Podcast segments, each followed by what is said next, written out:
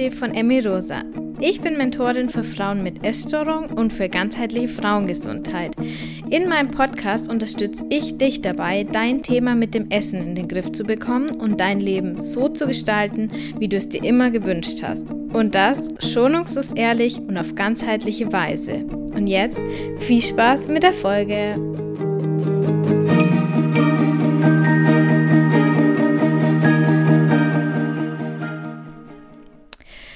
Ja, lange, lange war es hier ruhig und einige haben sich schon gewundert. Jetzt ist es raus.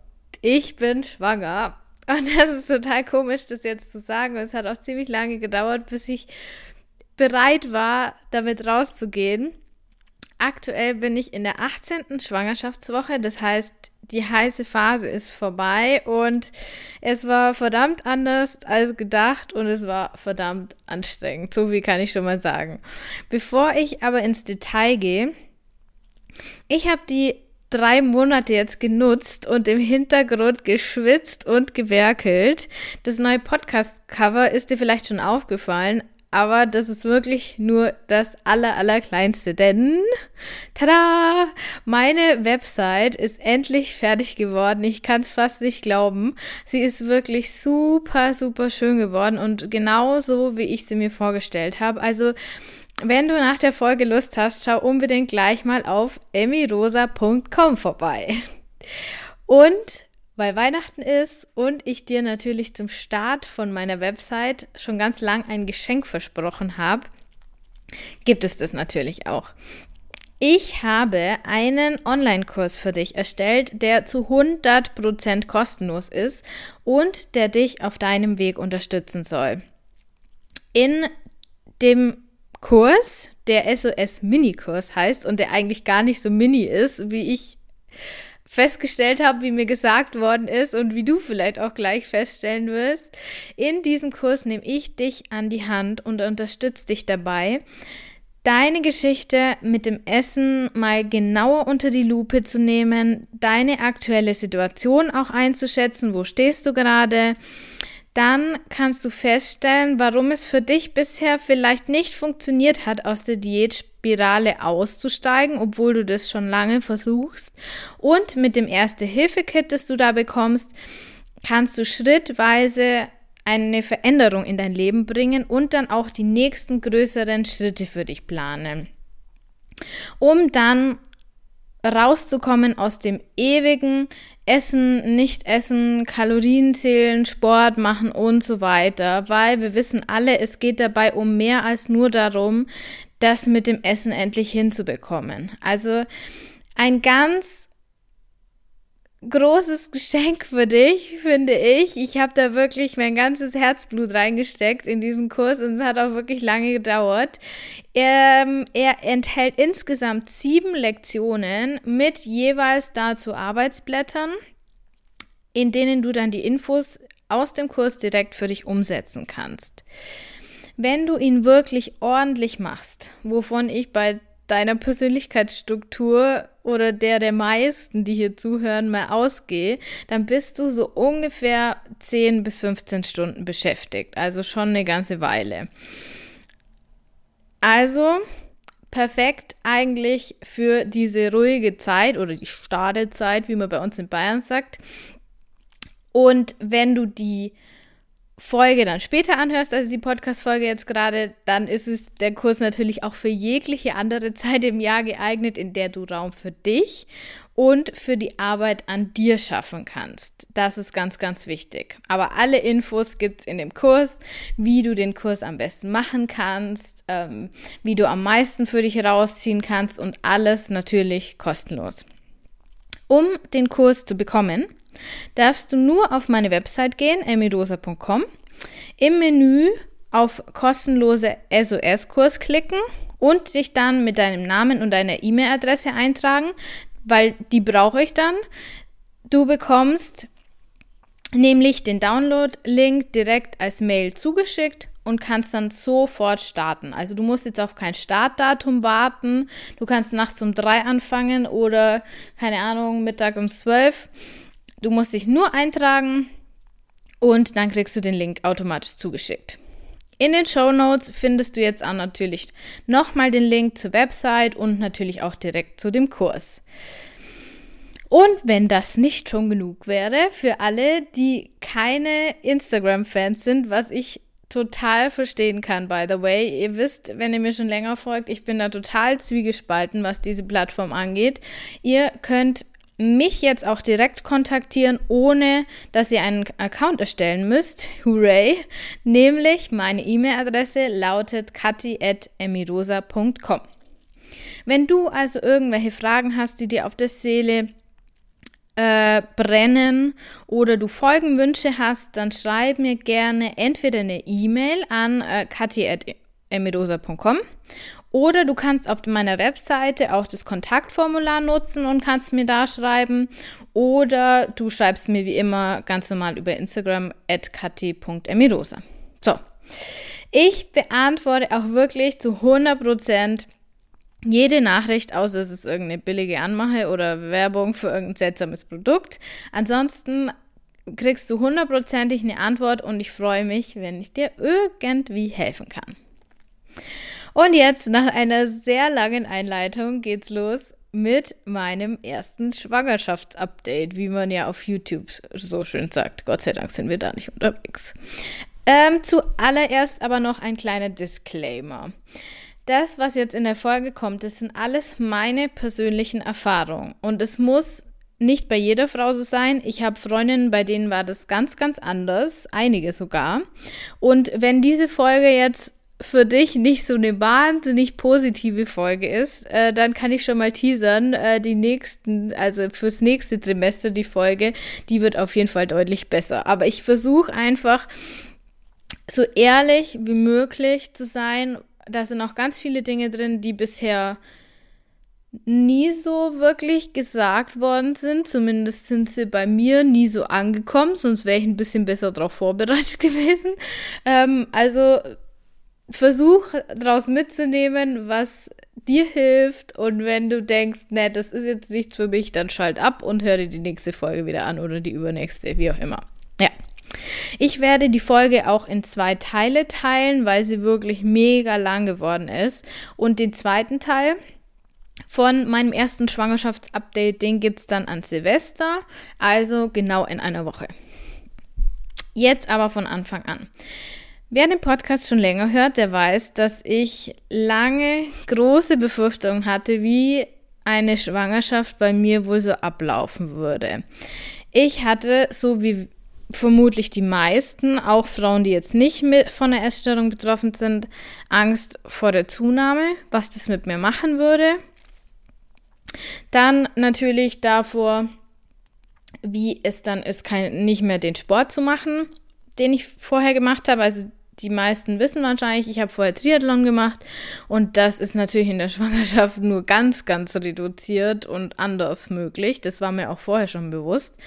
Und dann hatte ich natürlich auch ein Thema damit oder ähm, Bedenken, was diese Konfrontation mit diesen ganzen Familienthemen mit mir macht. Also ähm, dieses Mutterthema, ähm, ähm, bei mir ist die Essstörung einfach auch äh, zu großen Teilen aus Familienthemen entstanden, wie bei den meisten, muss man sagen.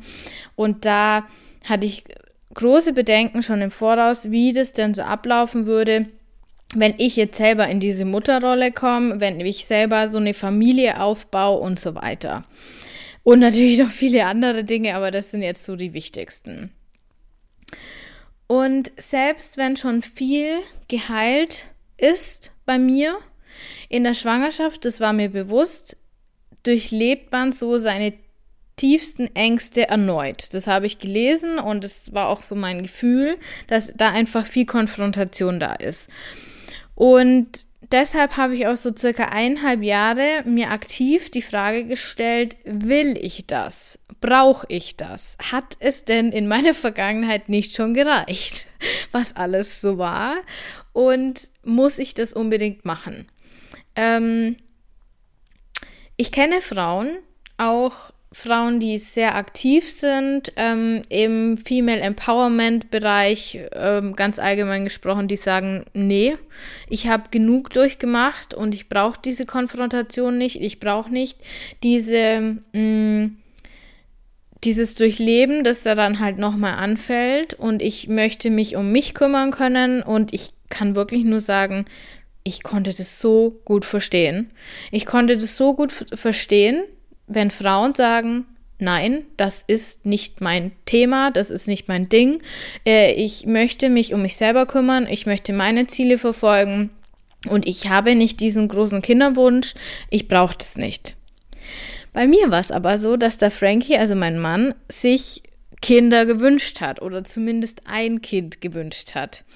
Und damit war ich halt schon dazu gezwungen, in Anführungszeichen, mich mit dem Thema auseinanderzusetzen. Und wir haben da wirklich oh, so oft darüber gesprochen und mit, auch mit anderen. Ich habe mich auch mit anderen ehemaligen Betroffenen von Essstörungen unterhalten. Ich habe mit Therapeutinnen gesprochen. Ich habe gejournalt. Ich habe so wirklich versucht, meine Ängste greifbar zu machen. Und mein, einer meiner Kerngedanken, warum ich keine Kinder wollte, war immer dieser Glaubenssatz, wenn ich Kinder bekomme, dann ist mein Leben vorbei. also so, ähm, ich bin dann nur noch Mutter, ich mache dann nichts anderes mehr und dann ähm, opfe ich mich auf, bis ich mit 60 irgendwann aufwache, wenn die Kinder schon lange aus dem Haus sind und mir dann denke, ja, was habe ich mit meinem Leben gemacht? Das war so mein Gedanke, weil das einfach präsent bei mir im Umfeld war. Und das hat, hat natürlich auch schon mega den Stress erzeugt, bevor ich überhaupt schwanger geworden bin, ähm, weil ich dann gedacht habe, ich muss jetzt alles noch schaffen, bevor ich irgendwann schwanger werde. Und man kann halt nicht ein ganzes Leben leben, bevor man schwanger wird. Und das war so die Situation. Und in diesem Sommer war es dann aber soweit. Meine Lebensumstände haben mich quasi überredet. Und es war dann doch ganz anders, als ich das befürchtet habe. Meine Lebensumstände waren folgende. Ich war in meinem Beruf, der mir früher sehr, sehr, sehr viel Spaß gemacht hat. Also ich habe Gesundheitswissenschaften studiert und habe dann unterrichtet in dem Bereich medizinische Fächer.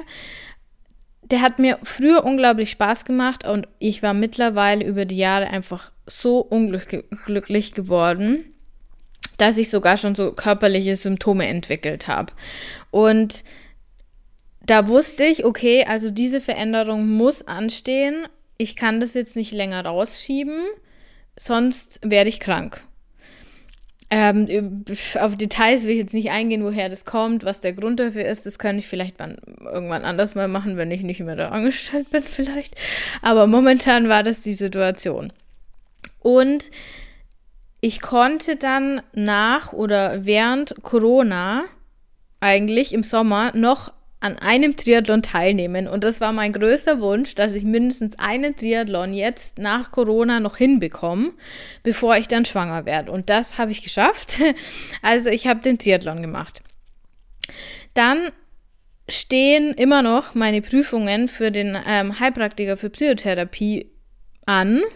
Und ich wusste mit der Belastung aus der Arbeit, also diese, nicht nur diese zeitliche Belastung, sondern auch diese emotionale Belastung, dass ich mich da einfach nicht mehr wohlgefühlt habe, plus äh, meinen Sport, plus das Lernen, plus Emmy Rosa und so weiter, das würde ich nicht alles hinbekommen. Das heißt, ich musste jetzt irgendwie eine Entscheidung treffen. Und ich erzähle das wirklich ganz pragmatisch, ob du das jetzt sinnvoll findest oder nicht, lasse ich gerne bei dir.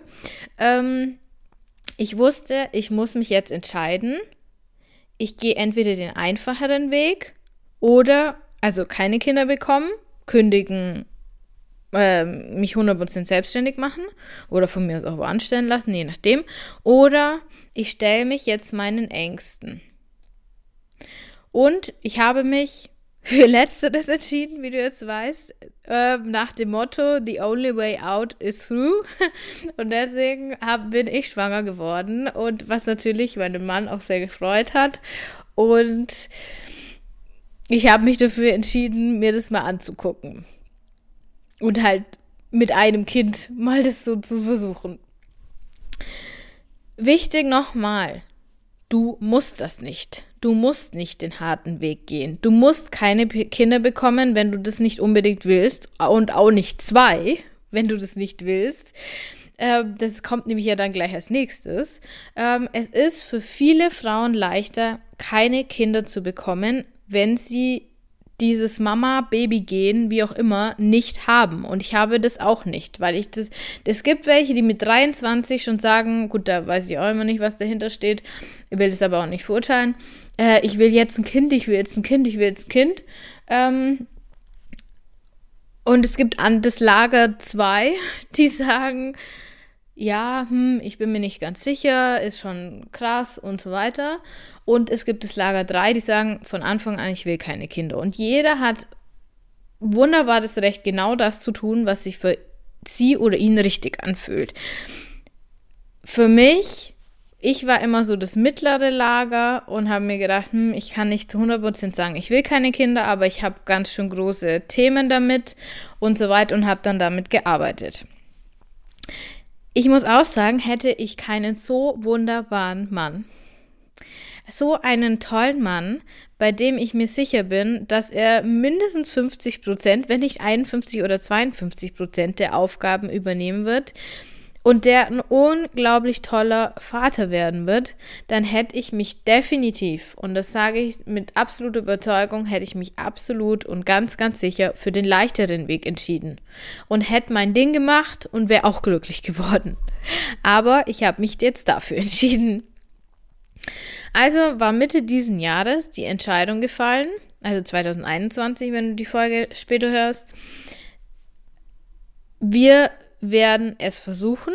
Und zwar nach dem letzten Triathlon. Dann war ich bei meiner Gün. Und es war wirklich aufregend, das auszusprechen, dass wir versuchen werden, schwanger zu werden. Und habe dann auch angefangen, Folsäure zu nehmen, habe keinen Alkohol mehr getrunken, weil ich davor sehr viel Alkohol getrunken habe und mir gedacht habe, hm, ich sollte mal ein bisschen zurücktreten und habe dann auch wirklich in den Sommerferien angefangen, weniger Sport zu machen, weil ich weiß, zu viel Sport ist nicht gut. Ähm, da habe ich auch schon mal eine Podcast-Folge verlinkt, ähm, wo es um das ganze hormonelle Thema und viel Sport geht. Und habe dann wirklich angefangen, einfach weniger oder weniger intensiv auch Sport zu machen. Und dann haben wir die NFP-Methode einfach umgedreht. Also NFP, da könnte ich auch mal eine Folge dazu machen, ist natürlich heißt ist die Abkürzung für natürliche Familienplanung. Ähm, habe ich aber die letzten, ich glaube um die 30 Zyklen, habe ich die Methode zur Verhütung verwendet. Das heißt, man misst die Temperatur, die ähm, Basaltemperatur, äh, vaginal mit einem Thermometer immer in der Früh.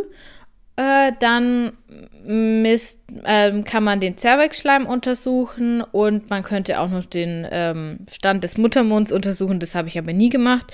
Und so mit der Methode habe ich jetzt mehr äh, paar Jahre verhütet und es hat wunderbar funktioniert. Man muss es aber auch ordentlich machen, muss ich dazu sagen.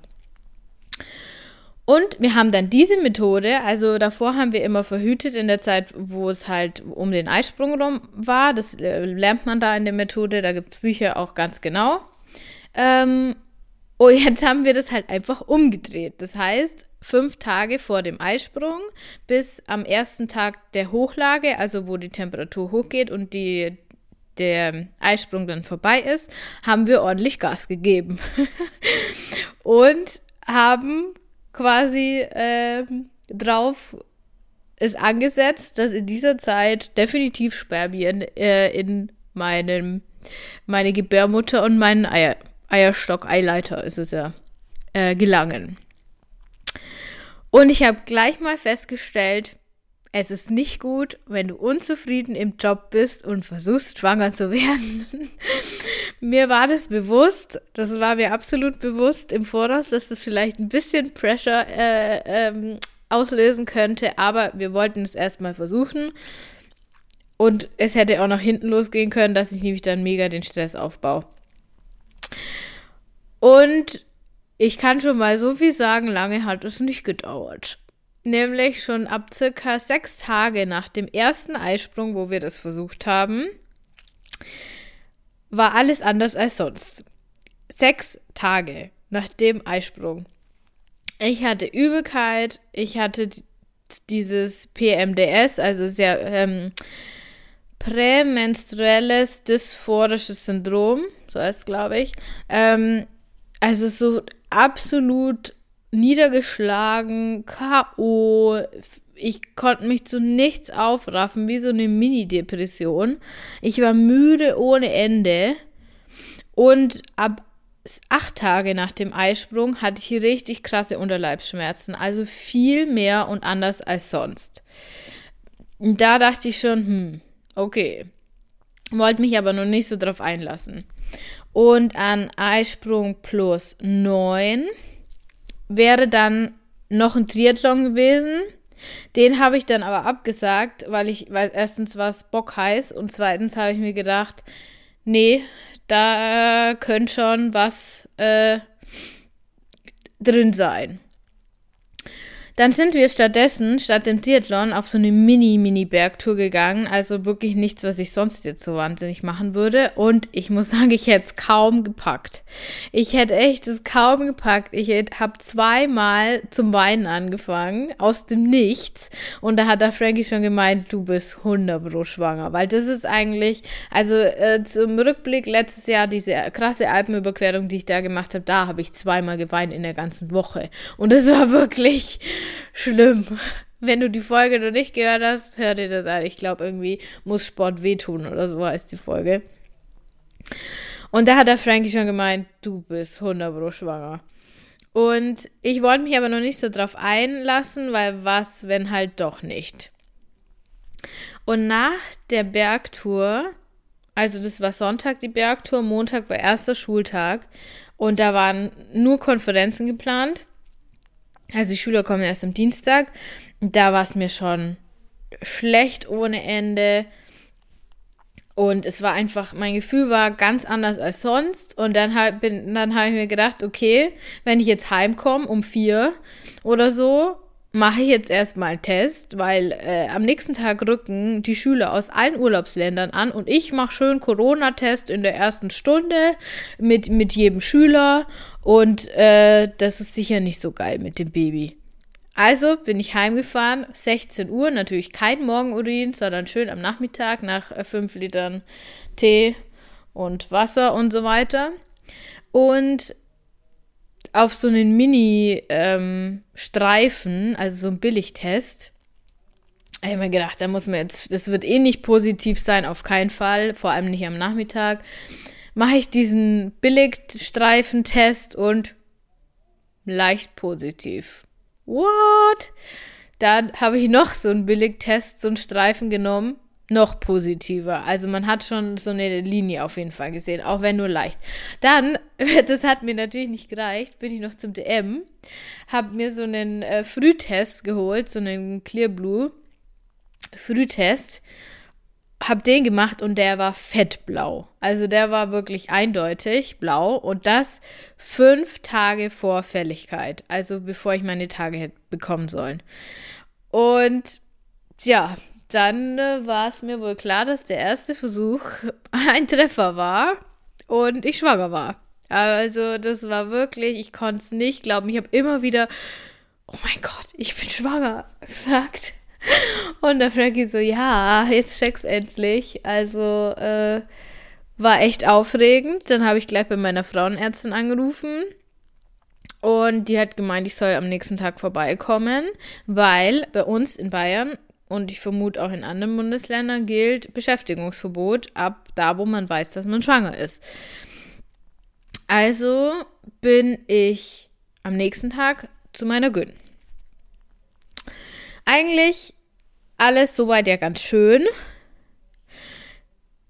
Ähm, aber äh, meine Gyn, also die ich sehr, sehr, sehr liebe, war im Urlaub und die Vertretung war da. Und das war also wirklich, mit der war das ein bisschen schwierig.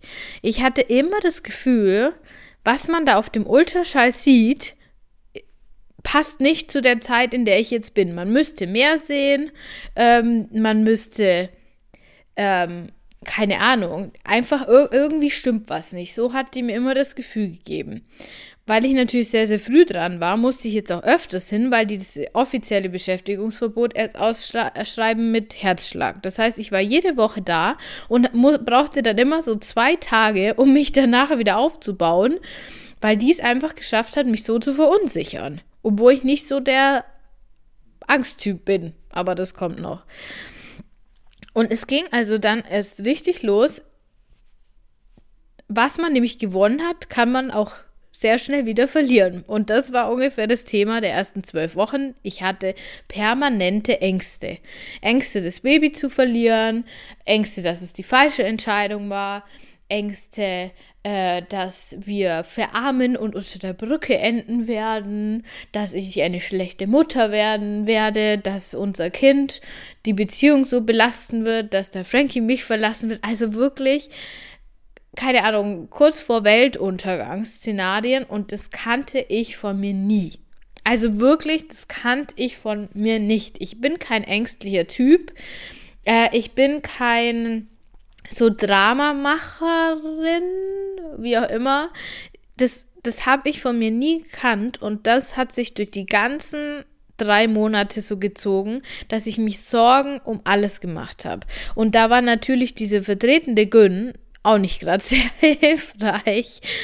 Als Tipp kann ich gleich mal sagen, wenn du auch so eine Vertretungsfrauenärztin wie auch immer hast, weil wenn es deine ist, würde ich dir sowieso sagen, geh woanders hin ähm, hast, dann würde ich mich echt vorher informieren, was müsste man jetzt im Ultraschall sehen. Da gibt es irgendeine Internetseite, muss man ein bisschen googeln, wo man immer sieht, für welche Woche sieht man was ungefähr und dann, dann erst hingehen. Weil dann verunsichert die dich nicht so und du weißt schon, das passt ungefähr, was da jetzt kommt. So. Weil, woher soll man das auch wissen, wenn man zum ersten Mal schwanger ist? In der siebten Woche haben wir das Baby dann auch zum ersten Mal gesehen und es war wirklich absolut verrückt. Also ich habe das Herz dann so schlagen gesehen oder wir und es hat sich dann auch total bewegt, das Baby. Und das war, also das ist so das wie so rumgehüpft und ich dachte mir so, what, das kann doch gar nicht sein. Ich spüre ja davon noch nichts, weil das war noch viel zu klein.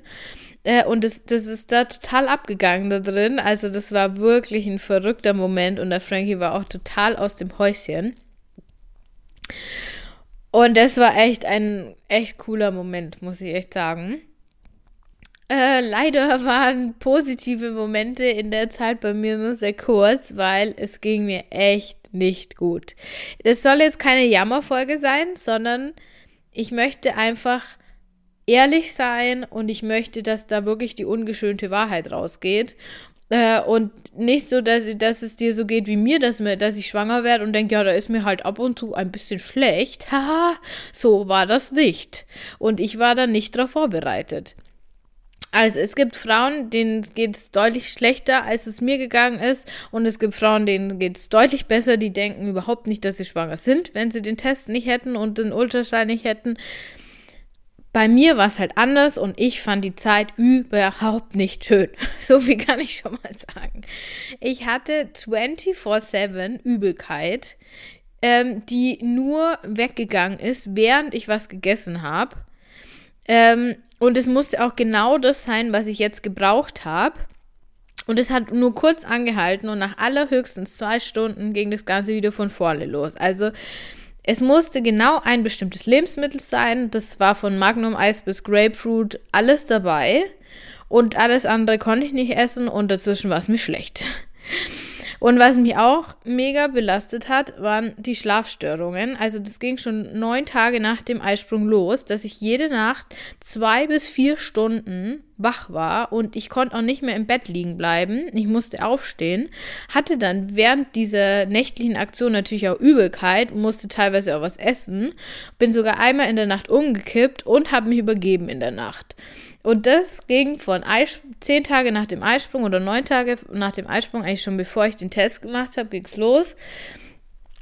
Und da dachte ich halt noch, ist es, weil die Schule jetzt wieder losgeht, dass ich irgendwie aufgeregt bin und so. Das ging dann los und hat sich echt bis zwölfte Woche durchgezogen. Das war der erste Teil von Ich bin schwanger, meine Erkenntnisse aus den ersten zwölf Wochen. Den zweiten Teil gibt es, wie versprochen, in einer Woche am 31.12. an Silvester. Da kannst du dann hören, wie es weitergegangen ist und ich äh, kann schon mal einen kleinen Ausblick geben. Es wird ein bisschen besser, das Gejammer wird weniger, aber wir wollen ja hier echt sein und die Realität zeigen. Das ist mein Ziel mit der Folge. Wenn du jetzt noch Zeit und Lust hast, dann schau doch unbedingt auf meiner Webseite vorbei. Lad dir den SOS Minikurs gleich runter. Ich habe da wirklich mein Herz in diesen Kurs gesteckt und ich hoffe, du merkst es auch, dass ich da wirklich versuche, dir zu helfen, so gut es geht und dir so einen ersten Schritt in die ganze Thematik ähm, zu ermöglichen und dir auch einen Überblick zu geben, wo du jetzt gerade stehst und wie es für dich weitergehen kann. Natürlich zu 100% kostenlos. Alle Links dazu findest du in den Show Notes. Jetzt in der Weihnachtszeit ist, finde ich, die perfekte Situation, weil wir einfach auch so getriggert werden, aber gleichzeitig Zeit haben und das neue Jahr startet, ohne dass wir natürlich wieder perfekt sein wollen. Das ist natürlich nicht der Fall. Und jetzt wünsche ich dir wunderschöne Weihnachtsfeiertage, wie auch immer du sie gestalten wirst. Und wenn sie nicht so wunderschön für dich sind und mehrere Tage geballte Familienaction bei dir eher Fluchtreflexe auslösen, dann sei wirklich beruhigt. Das geht total vielen so. Wir ne-, denken nur, das müsste anders sein. Es müsste jetzt Happy Family die ganze Zeit und wir freuen uns alle und sitzen da in unserem, äh, in unserem Weihnachtspulli oder unserem Schlafanzug und, und wollen uns nur umarmen. Wenn das bei dir nicht so ist, dann ist es überhaupt nicht schlimm. Achte auf dich, achte auf deine Bedürfnisse, nimm dich auch mal raus, wenn es dir zu viel wird und tu dir Gutes, so viel es geht. Bald ist es vorbei und dann kannst du daraus lernen. Das ist ja immer das Allerwichtigste. Und denk immer dran, du bist die Schöpferin deines Lebens. Du wirst es schaffen. Deine Kathi von Emmy Rosa.